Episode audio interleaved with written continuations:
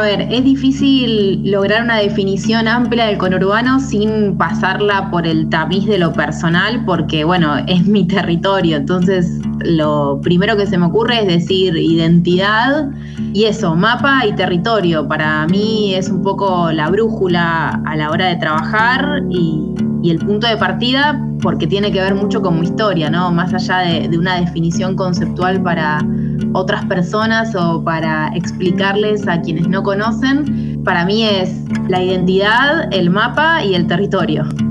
Un desarrollo y una realización del día a día. Suena con Urbano. Warning Radio. Eso es lo que me gusta más del conurbano. En este episodio de Suena con Urbano, Warning Radio, Florencia Alcaraz, periodista feminista. Sos eh, matancera, ¿no? Te, criaste ahí, estudiaste ahí. ¿Cómo fue esa, esa infancia? Sí, tuve una infancia entre Ramos Mejía y Villa Luzuriaga y San Justo. Aprendí a andar en bicicleta ahí eh, en el camino de cintura, en la casa de, mis primos y de mis primas. Y tuve una infancia con urbana, con todo lo que eso implica, eh, ir a patín artístico, vivir mucho con, mi familia más extendida, compartir mucho en familia, ir a tomar mate los fines de semana al, costado de la autopista, eh, a la General Paz. Me parece que, parte de esa rutina y de esas actividades que, que hoy yo las cuento y para quienes son porteños o porteñas llaman un poco la atención, pero tienen que ver con habitar esos territorios. Y Tuve una infancia también eh, a la distancia con el colegio, porque yo iba al colegio en Ramos Mejía, pero gran parte eh, de, mi infancia y hasta entrada a la pubertad vivía en Villa Luzuriaga, entonces era eh, ir y, venir en esos tramos quizás más extensos que tampoco se hacen comprensibles para quienes viven o habitan la ciudad de Buenos Aires, porque en el conurbano todo es lejos, todo es, de distancias y a la vez todo es cerca, ¿no? Como que tienen esas distancias enormes, pero a la vez también la cercanía de, quienes eh, son tu comunidad, tus vecinos, tus vecinas o, tu familia. Pero bueno, eh, trasladarte solo dentro de Matanza te puede llevar, no sé, una hora ir de una localidad a la otra y, eso a veces es llamativo para quienes no son de ahí. Pero tuve una infancia feliz, como la puedo definir así, una infancia con urbana feliz. Eh, y en esas cosas por ahí, ¿no? De algo ahí fuiste también eh, tirando, ¿no? De, de, lo que implica el conurbano, pero hoy ya de adulta, este, ¿en qué te seguís reconociendo, digamos, conurbana? Me reconozco en que tengo un superpoder que es poder tener paciencia ante el transporte público, ¿no? Fundamental, digo, ese superpoder. Yo creo que quienes eh, nacemos, habitamos eh, el territorio conurbano, desarrollamos ese superpoder que, que es poder tomarnos el tiempo para llegar a los lugares y, dedicarle eh, ese tiempo precisamente. Hay, lo, comparto el tiempo con quienes viven y habitan la ciudad de Buenos Aires porque son cosas que a veces les llaman la atención, ¿no? Para mí todo es distancia y todo son dos colectivos, ¿no? Ir a, un recital, ir a visitar amigos, amigas, eh, siempre fue eso, al menos dos colectivos o una combinación entre colectivo y tren o caminar y un transporte público. Entonces, ese superpoder eh, ahora lo, ejerzo porque la verdad que cuando me dicen, no, te tenés que tomar dos colectivos para llegar a cualquier otro lugar, no, no me significa un problema porque fue parte de, mi movilidad cuando era piba. Entonces, eh, ese es un, un superpoder que me parece que forma parte de la identidad conurbana. Eh, y en esto también de, del, viaje y de esa infancia eh, matancera, ¿no? Este, ahí entre Ramos y Luzuriaga, em, ¿tuvo que ver la geografía con elegir estudiar en el conurbano, estudiar en, la Universidad de La Matanza más, más precisamente? Digo, ¿dónde, ¿dónde estabas parada en el momento en el que este, ahí salida del secundario en esos años dijiste, bueno, vamos a estudiar periodismo y vamos a estudiar acá. Sí, mucho tiene que ver. Yo soy parte de una primera generación de profesionales en mi familia y creo que en eso fue fundamental tener una universidad pública cerca. Yo en realidad quería estudiar medicina y me acerqué a la Universidad de Buenos Aires, hice en su momento lo que era el UBA 21 cuando todavía estaba en el secundario y la verdad que era bastante cuesta arriba viajar e ir, salir a la madrugada y llegar a Ciudad Universitaria para cursar las materias. Me acuerdo que la primera vez me acompañó mi mamá y yo no tenía mucho hábito de ir a la ciudad de Buenos Aires, de venir a la ciudad de Buenos Aires porque ahora vivo acá, eh, sola o, viajando, en esa época que tenía 17 años, 16, 17. Y, y bueno, fue acostumbrarse a, empezar a cursar, a, transitar esos espacios, era difícil. Después, a medida que fui rindiendo, me di cuenta que las materias más humanísticas eran las que más tenían que ver conmigo, porque de hecho en física, química, ya no me acuerdo, tuve muchísimas dificultades. Creo que quería ser médica por una, una cuestión de, de, seguir un camino más político que había visto en el Che Guevara y esa época más revolucionaria que tiene la adolescencia, pero no, no, no había nada más que me convocara que la función social de la medicina. Entonces no pude seguir esa carrera porque tenía muchas dificultades para, para entender y aprender y en cambio en sociedad de Estado me iba de 10, de hecho tuve muy buenas notas en, esa materia. Y bueno, ahí eh, averiguando, yo iba a una escuela que era una escuela subvencionada muy pequeña, sigue existiendo, la Escuela San Miguel, ahí en Ramos Mejía, que tenía también mucha proximidad con quienes estudiábamos ahí, de hecho yo soy la primera camada de egresados y egresadas, y nos escuchaban bastante nuestras inquietudes, nuestros deseos. Era una escuela pequeña, entonces tenía esa particularidad que, nos acercaban las propuestas universitarias con, con mucha dedicación y, tratando de, acortar esas distancias entre el mundo universitario y, quienes íbamos a egresar pronto. Y ahí conocí la, la propuesta de la Universidad de La Matanza a través de la escuela y esta carrera comunicación social que la verdad que creo que casi nadie sabe de qué se trata cuando nos acercan la propuesta o cuando escuchás hablar de comunicación social, que tiene que ver con el periodismo, pero no, es muchas otras cosas también. En ese momento a mí me gustaba escribir, siempre me gustó escribir, me gustaba mucho leer, entonces dije, bueno, esta carrera es lo más parecido a las cosas que me gustan, porque a los 16, 17 años la verdad que no sabes qué querés ser en la vida y yo tampoco tenía una inquietud por ser periodista eh, muy clara. Me gustaba y leía mucho los diarios y, también siempre miré mucha televisión, escuchaba radio, todo lo que son los formatos periodísticos. Me llamaba la atención por curiosidad, pero no es que de piba decía quiero ser periodista o quiero ser comunicadora social, mucho menos. Y bueno, esto tenía todo lo que mm, me facilitaba poder acceder a una carrera universitaria que era muy cerca, yo iba caminando a la universidad, salía del colegio con el uniforme y, me iba a cursar el, hacer el curso de ingreso. Y, a la vez tenía lo que me gusta, que es eh, leer, escribir, eh, poder llegar a, reflexiones y análisis de manera colectiva. Bueno, me fui enganchando y, una de las cuestiones que hizo que, pudiera terminar la carrera, la verdad es que era, es que era cerca y que no tenía que, que viajar, que después pude empezar a trabajar y, podía hacer este equilibrio entre el trabajo y el estudio, pero sí, fue, fue fundamental tener esa universidad cerca y sentir que era un territorio propio al que iban otros pibes, otras pibas que, que llevaban uniformes de colegios que yo conocía, me sentía muy cerca. Iban mis amigos y mis amigas también, mis compañeros de colegio, de hecho yo iba a cursar con, con ellos y con ellas. Eh, es, eh, fue una forma de, poder acceder a la, universidad en todo lo que eso implica para quienes somos del conurbano. La verdad que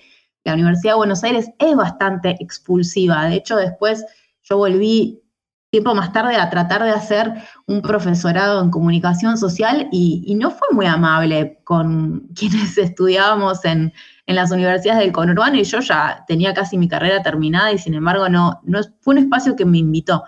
No digo que sea imposible, porque obviamente hay, hay muchos tránsitos entre, entre quienes viven y habitan el conurbano y, y la UBA, por supuesto, y tengo muchísimas amigas que han egresado allí, pero es bastante expulsivo y, y, sí, a mí me pasó en lo particular que en la Universidad de La Matanza me sentía en casa con las particularidades que tiene esa universidad que, que siempre me llamaron la atención, que se le decía en ese momento no parece pública, ¿no? Porque no es una universidad que, a pesar de estar en el conurbano y tener un montón de cuestiones amables, eh, no, no es una universidad tan eh, mezclada con el pueblo, por decirlo de alguna manera, ¿no?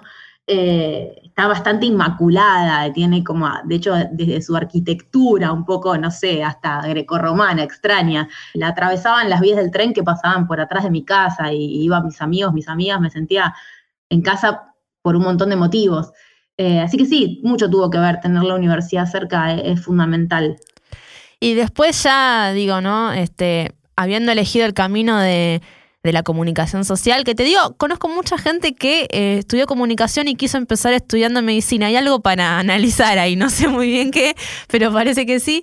Eh, digo, ya encaminada para ese lado, eh, estudiando en la Universidad de La Matanza, ¿Cómo, ¿Cómo, fue tu llegada a, los medios de comunicación? ¿no? Porque también hay algo de eh, mucho porteñocentrismo o muchas personas a las que, no sé, ir a trabajar a un canal, a una redacción, les queda más cómodo, más sencillo por estar ¿no? en la ciudad de Buenos Aires. Desde el conurbano a, a los medios, ¿cómo fue ese paso?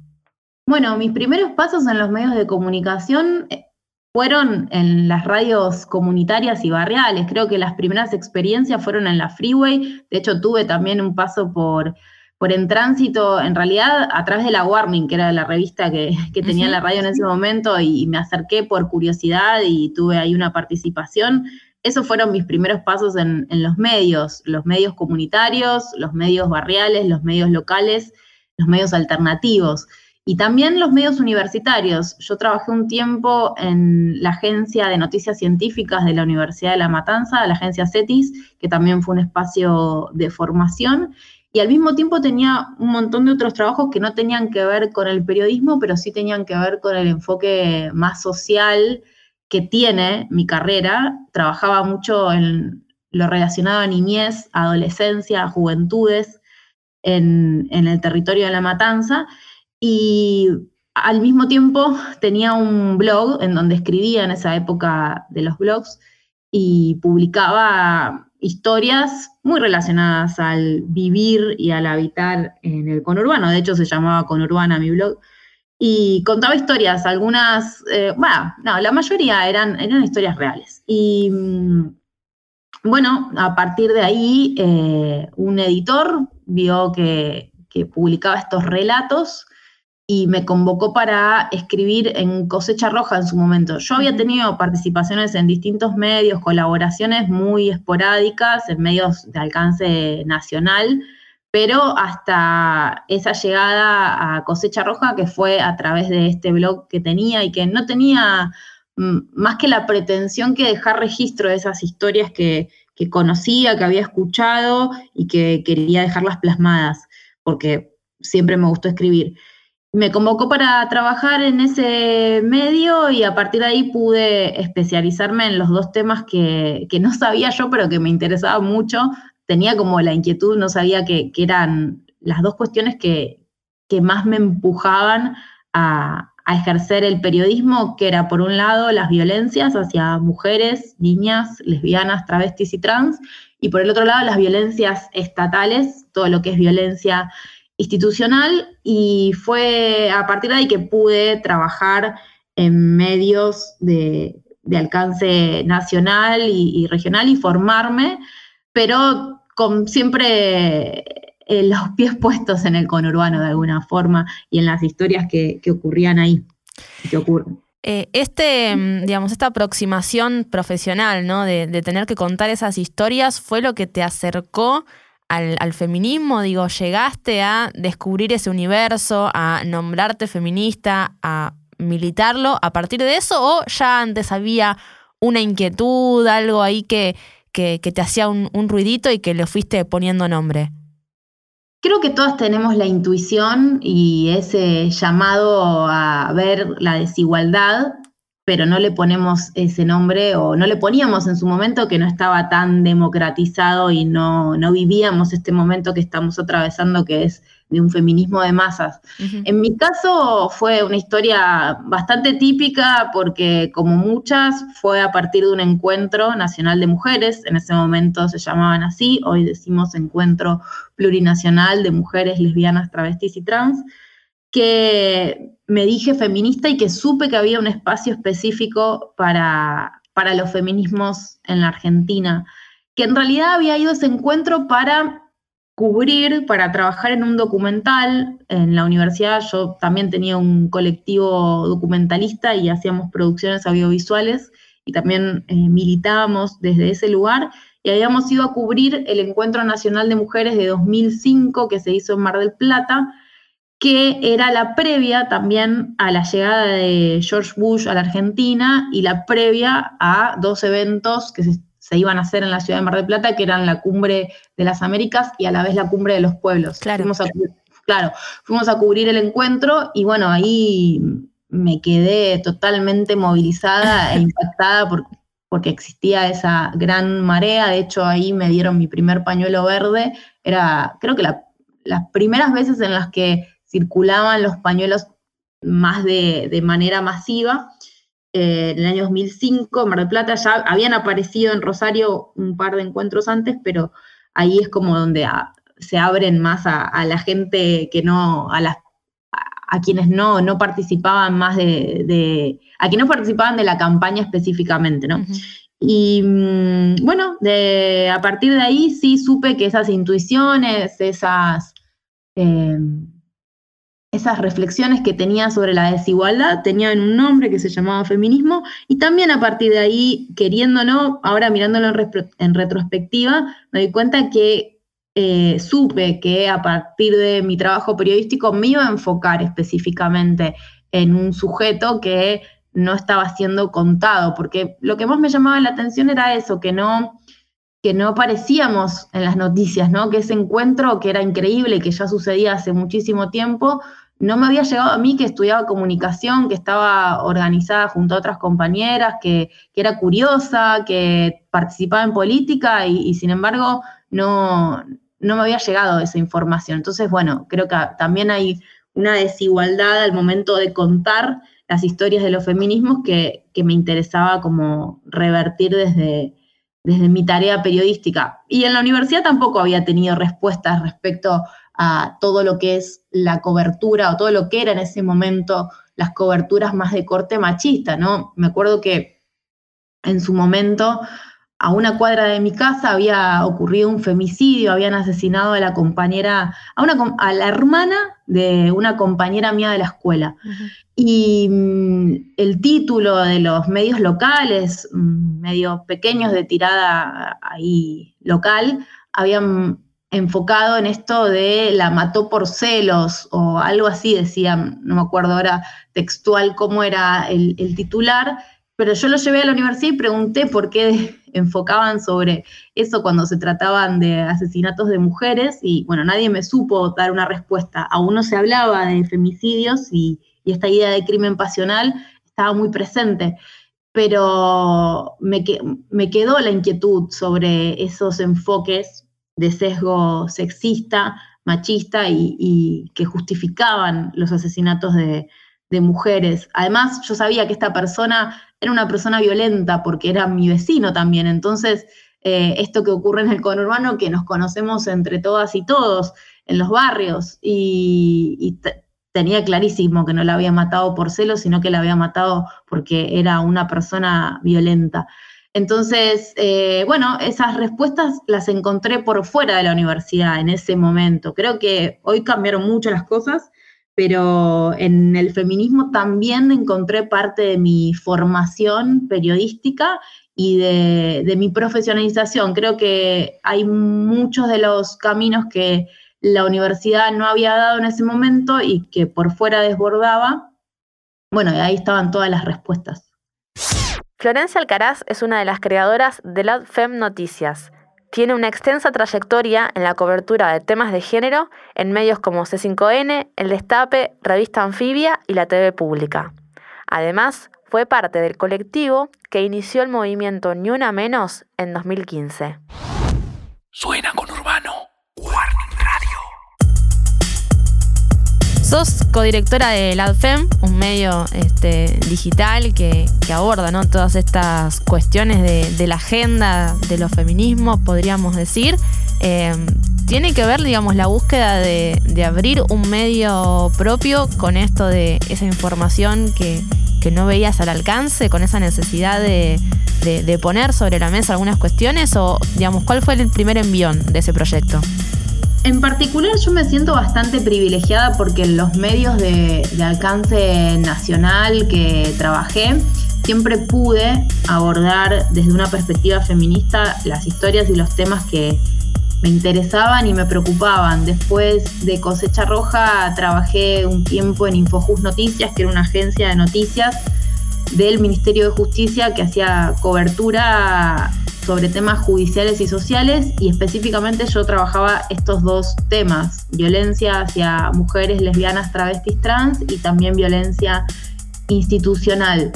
Después, con la llegada del macrismo al gobierno, Infojus cerró, se desarticuló, nos despidieron a todos y a todas. Y a partir de ahí no tenía un espacio, un medio donde trabajar y me encontré con amigas y compañeras que estaban en la misma que yo y que estábamos al mismo tiempo viviendo un momento totalmente excepcional porque era el auge de los feminismos, post ni una menos, y de hecho varias de nosotras habíamos participado de la fundación de este colectivo en el 2015.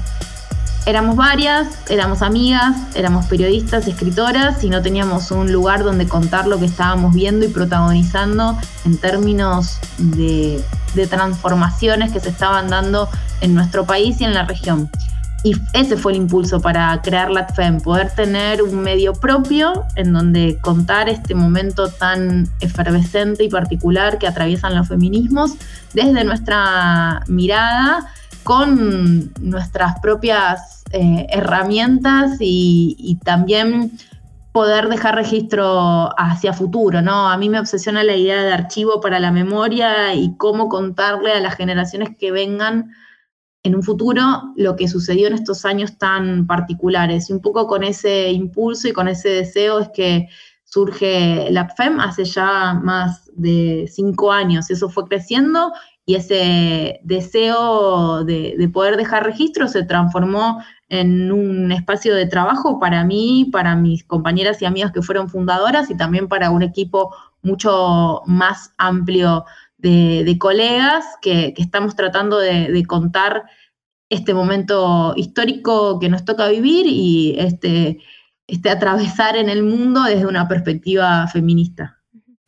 Hablabas ahí del, del Ni Una Menos, ¿no? Y cómo también fuiste parte de, la fundación de, ese colectivo, este, que bueno, ¿no? Fue como un, punto de, inflexión también en, la historia de los feminismos en, Argentina. ¿Cómo llegaste a, formar parte ¿no? de, ese entramado de, compañeras que, formó el Ni Una Menos? O sea, este, fue así, medio espontáneo, alguien te invitó, eh, te, imaginaste alguna vez este, participar de, alguna iniciativa así?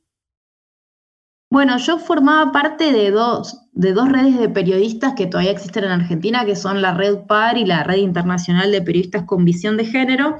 Entonces venía, además de trabajando en distintos medios, venía participando de esos espacios que eran espacios de, de formación y en donde se venía insistiendo sobre incluir la perspectiva feminista en el abordaje mediático. Y para ese entonces, en el 2015, yo trabajaba en Infojus Noticias, tenía de compañera a una hoy gran amiga, colega, socia, que es eh, Vanina Escales, y ella me invitó a una maratón de lectura que se hizo en marzo de 2015, que fue la previa a, a Una Menos, como se conoció más masivamente, fue la previa hace 3 de junio de 2015, se había organizado una maratón de lectura que estaba empujada por periodistas, académicas, escritoras, poetas, trabajadoras de la cultura. En ese momento lo que se buscaba era darle visibilidad al problema estructural de los femicidios. También se cumplían 10 años de la desaparición de Florencia Penachi, que todavía hoy está desaparecida. y habíamos empezado el año con una serie de femicidios muy públicos que impactaban y que generaban también mucha indignación y muchas acciones a nivel social. Bueno, esa maratón de lectura fue multitudinaria, vino más vinieron más personas de las que esperábamos y ahí me quedé conectada con este grupo humano de personas que, habían convocado bajo el nombre de, de, Ni Una Menos. Después, a partir del femicidio de Kiara Páez en Santa Fe, se pone esta fecha de movilización, de convocatoria para el 3 de junio, de 2015 y ahí nos unimos dos grupos, este que había organizado la maratón de lectura y otro grupo que había puesto la fecha para esta acción frente al Congreso y empezamos a pensar muy rápidamente en dos semanas en cómo darle forma a esas demandas que teníamos, a ese reclamo y cómo organizar esto que nos desbordó totalmente, pero para serte sincera, a mí no me sorprendió porque yo ya venía participando de 2005 dentro de los feminismos, o sea, hacía 10 años, una, década que participaba de los encuentros nacionales y que veía ese crecimiento exponencial y esa subestimación que había a nivel em, social de lo que estaba pasando allí, de cómo esa fuerza política se estaba armando, estaba creciendo, estaba expandiéndose y fue como un decantar y fue un devenir que, que en algún momento iba a suceder, que iba a interpelarse más allá de los activismos desde, desde esa perspectiva, desde ese movimiento social. Así que a mí, obviamente, me movilizó muchísimo esa jornada del 3 de junio, pero no me sorprendió porque me parecía algo que en algún momento iba a pasar. Y, y en ese momento lo que pasó fue que dejamos de ser subestimadas. Para quienes estábamos adentro de esa marea, no era llamativo, era algo que, buscamos, que empujamos y que, y que también deseamos y, construimos lograr eh, un feminismo de masas que, bueno, también tiene sus, complicaciones, sus tensiones y que hoy eh, seguimos analizando de, distintas maneras. Eh, y que ha tenido sus conquistas también, ¿no? Porque después de ese 2015 se logró organizar un paro nacional feminista, un paro internacional feminista, el aborto salió del closet y conseguimos tener una ley de interrupción voluntaria. Hay que pensarlo como, como en esa línea también de, logros y, de desafíos y, con mucho, por supuesto, por delante. Esto que decís está, está bueno porque por ahí en ese momento yo creo que ahora ya no, no lo pensamos así y ya estamos como un poco más conscientes, digo, a nivel más general, ¿no? De, todo lo que es el, recorrido del feminismo, pero por ahí en ese momento parecía que el Ni Una Menos y esa movilización había salido de un tuit, ¿no? De, de, una cosa ahí de la gente en redes que, que, bueno, ante, ante lo que fue el femicidio de, de Kiara, bueno, se, se, movilizó y convocó de manera espontánea a una marcha, ¿no? Y, eso que vos nos contás, en tu caso personal, por ejemplo, participando ya desde hace 10 años en los feminismos, eh, también, ¿no? Genera las condiciones para, para eso que decías, ¿no? Para pasar a esa instancia más más masiva y de más visibilidad. Eh, y, vos que justo laburás también mucho lo que tiene que ver con lo digital, ¿cómo, ¿no? ¿Cómo se piensa eh, el activismo en lo digital, en el territorio, intentando articular esas cuestiones, pero siempre sabiendo, digamos, que la transformación se da como en este plano terrenal? Sí, en su momento, para 2015, los medios y a su vez el ámbito digital fue una forma y un aliado y una aliada para expandir el mensaje que teníamos desde Ni Una Menos. Era un territorio que fue un territorio que ocupamos y que nos funcionó para amplificar lo que estábamos demandando y para amplificar la convocatoria, para multiplicar, para organizar. Lamentablemente hoy los feminismos fuimos expulsados de esos espacios porque estamos atravesando una reacción conservadora que, que nos expulsa a través del odio, a través del insulto, a través del maltrato, del ataque, y esos territorios se volvieron muy hostiles para las feministas. Y estamos en otro, en otro contexto, en otro momento, en donde lamentablemente, aunque nos movamos en, en burbujas y quizás eh, el universo en el que yo ah, me muevo, trabajo, habito, eh, hay un respeto por, los feminismos, en otros no, y el feminismo volvió a ser mala palabra para muchas personas. Entonces estamos en un contexto totalmente diferente, por eso siempre es importante hacer memoria. Y hemos conquistado un montón de, cuestiones, pero está mucho más complicada la cosa para poder construir desde ahí, porque se volvió muy hostil. Sí, sí, ¿no? Y bueno, después este, todo, todo lo que tiene que ver también, ¿no? Con, con esa, digamos, reacción conservadora que, que decías vos, este, y, y, también el sostenimiento, ¿no? De, de los proyectos propios, este, autogestivos, digamos, ¿no? El, el contexto social y económico para, para dar posibilidades a todo lo demás también se, se complejiza. Este, no sé, también en el caso de, de ustedes cómo, cómo lo ven, porque eh, es, es un desafío también, ¿no? Tener ahí como la batuta para todo.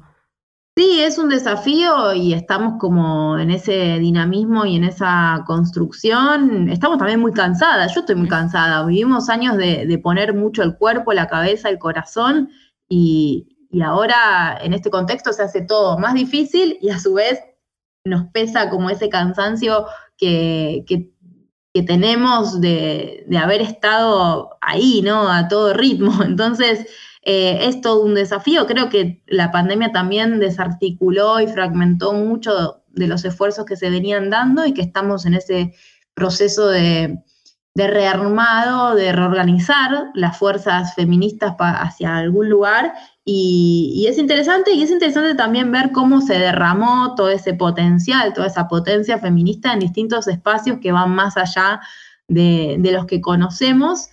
Eh, habrá que ver cómo, cómo se continúa. Hablamos siempre de, los feminismos, que es algo que, eh, bueno, en los últimos años también eh, se, se, fue solidificando, ¿no? Se fue consolidando esto de, bueno, no hay un feminismo, sino que hay muchas expresiones, ¿no? Este, a partir de, determinadas cuestiones que, que, van variando, que son particulares, que tienen también sus propias reivindicaciones.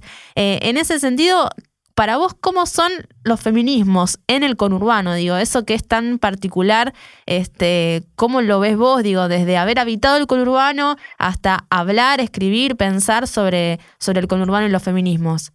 Los feminismos en el conurbano ponen el cuerpo, paran la olla y, también ponen el corazón a disposición.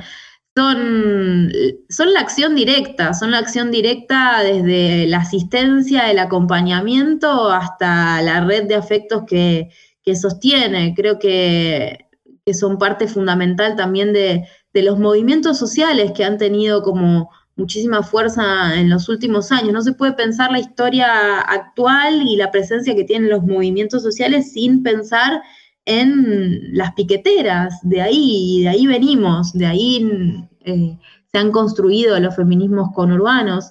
Creo que mm, también eh, hoy tienen el desafío de, de, repensar un montón de cuestiones con otras herramientas que, están a disposición a partir de conversaciones que se fueron dando y, hacer este ejercicio, ¿no? Que decíamos antes, de, ver las desigualdades y de ponerle este nombre, esta etiqueta, feminismos, sin, sin saberlo, bueno, ahora hay otras herramientas para, para justamente etiquetarlo de esa manera o, saber que esas prácticas, esas acciones eran acciones feministas, aunque no se constituían como tal. Los feminismos del conurbano tienen mucho de lo intuitivo, mucho de la acción, de la asistencia, del acompañamiento, y son, son constitutivamente eh, al margen de, todos los feminismos más más porteñocéntricos, ¿no? Están, están al margen, están ahí al costado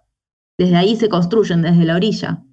Eh, Flori, también digo, desde la parte más de, tu voz periodista eh, y de todo el, trabajo que has hecho en, los medios y digo de también no eh, poder mirar y, leer con una mirada un poco más crítica no de cómo, cómo se van construyendo los discursos desde los medios ¿qué, te parecen ¿no? las, las coberturas, eh, las maneras de, contar el conurbano? ¿no? Hablábamos un poquito de eso por ahí cuando contabas el, el caso de, este femicidio de, tu vecina, esa manera de, titular, bueno, en tiempos donde no existía la, o no se hablaba de la figura del, femicidio, pero hoy por hoy, digo, si, si ves las noticias del, del conurbano, ¿eso, digamos, te, te representa o, qué es lo que te pasa por la cabeza? Bueno, sigue habiendo mucho, mucho estigma, ¿no? Sobre el conurbano, sobre narrar los conurbanos y, a los sujetos del conurbano. Eh, mucho prejuicio, mucho estereotipo, mucho desconocimiento. Eh, hay mucho de eso también que cambió y que se fue transformando.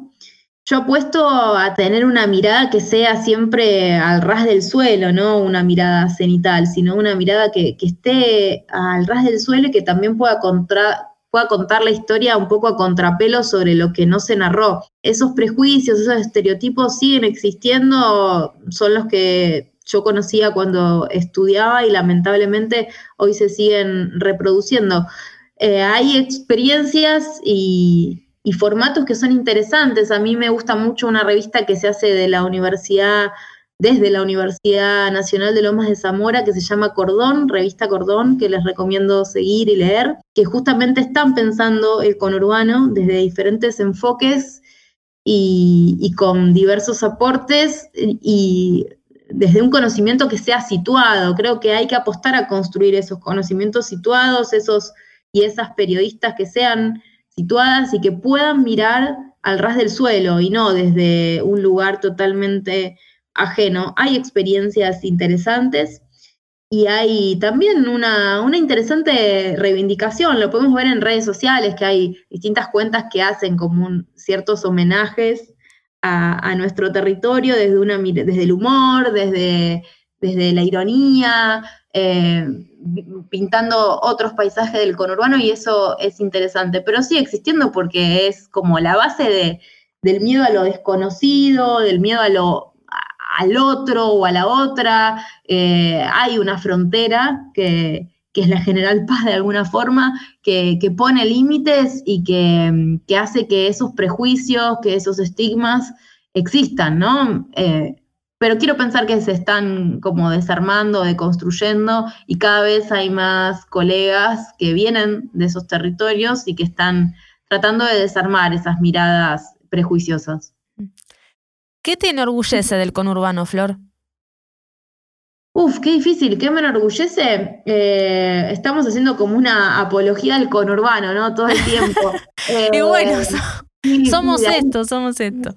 Sí, em, para mí el haber nacido, el haberme criado y trabajado en, en ese territorio, creo que me da una sensibilidad particular y me enorgullece esa, esa, esa sensibilidad de, ponerse en el lugar del otro y de la otra y de poder mirar los problemas sociales y contar los problemas sociales que me toca contar como periodista al ras del suelo y tener esa humildad. Me enorgullece eso, la, mirada, la sensibilidad y la, humildad conurbana, el hecho de ponerse en el lugar de los otros y, y las otras. ¿Y a qué suena el conurbano para vos? ¿A qué suena el conurbano? Cuando me preguntan eso, pienso inmediatamente en el traqueteo del tren Sarmiento. Pienso también en. Pienso también en una cumbia sonando de fondo, sí. Y, pienso también en bocinazos. Esas tres cosas. Suena a todo eso. A bocinazos, a un tránsito muy particular que acá en la Ciudad de Buenos Aires no, no se conoce y, con esa banda sonora que es la cumbia y, el traqueteo del tren, creo que cuando pienso en el conurbano pienso en esos tres sonidos, si tengo que pensar en, sonidos. Pero también suena mucho silencio, tiene, tiene, tiene espacios silenciosos y de muchísima tranquilidad y muchísima paz que, el territorio porteño a veces no tiene. Bueno, Flor, eso, eso era todo, así que... bueno, gracias, muchas gracias. Gracias a vos, Flor. Un abrazo. Chao, chao. Suena con Urbano Warning Radio es una producción de FM en Tránsito y Liquidámbar Estudio. Producción general, Patricio Enciso Riveros, Emiliano Matina y Cecilia Kafka.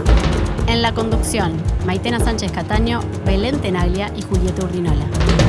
En la edición, Ricky Durán y Ramiro Rufini Vaz. Operación y grabación, Antonella Carbone y Santiago Lambach. Nos escuchás en FM en Tránsito y en Spotify. Nos podés seguir en todas nuestras redes como FM en Tránsito y Liquid Ambar Studio.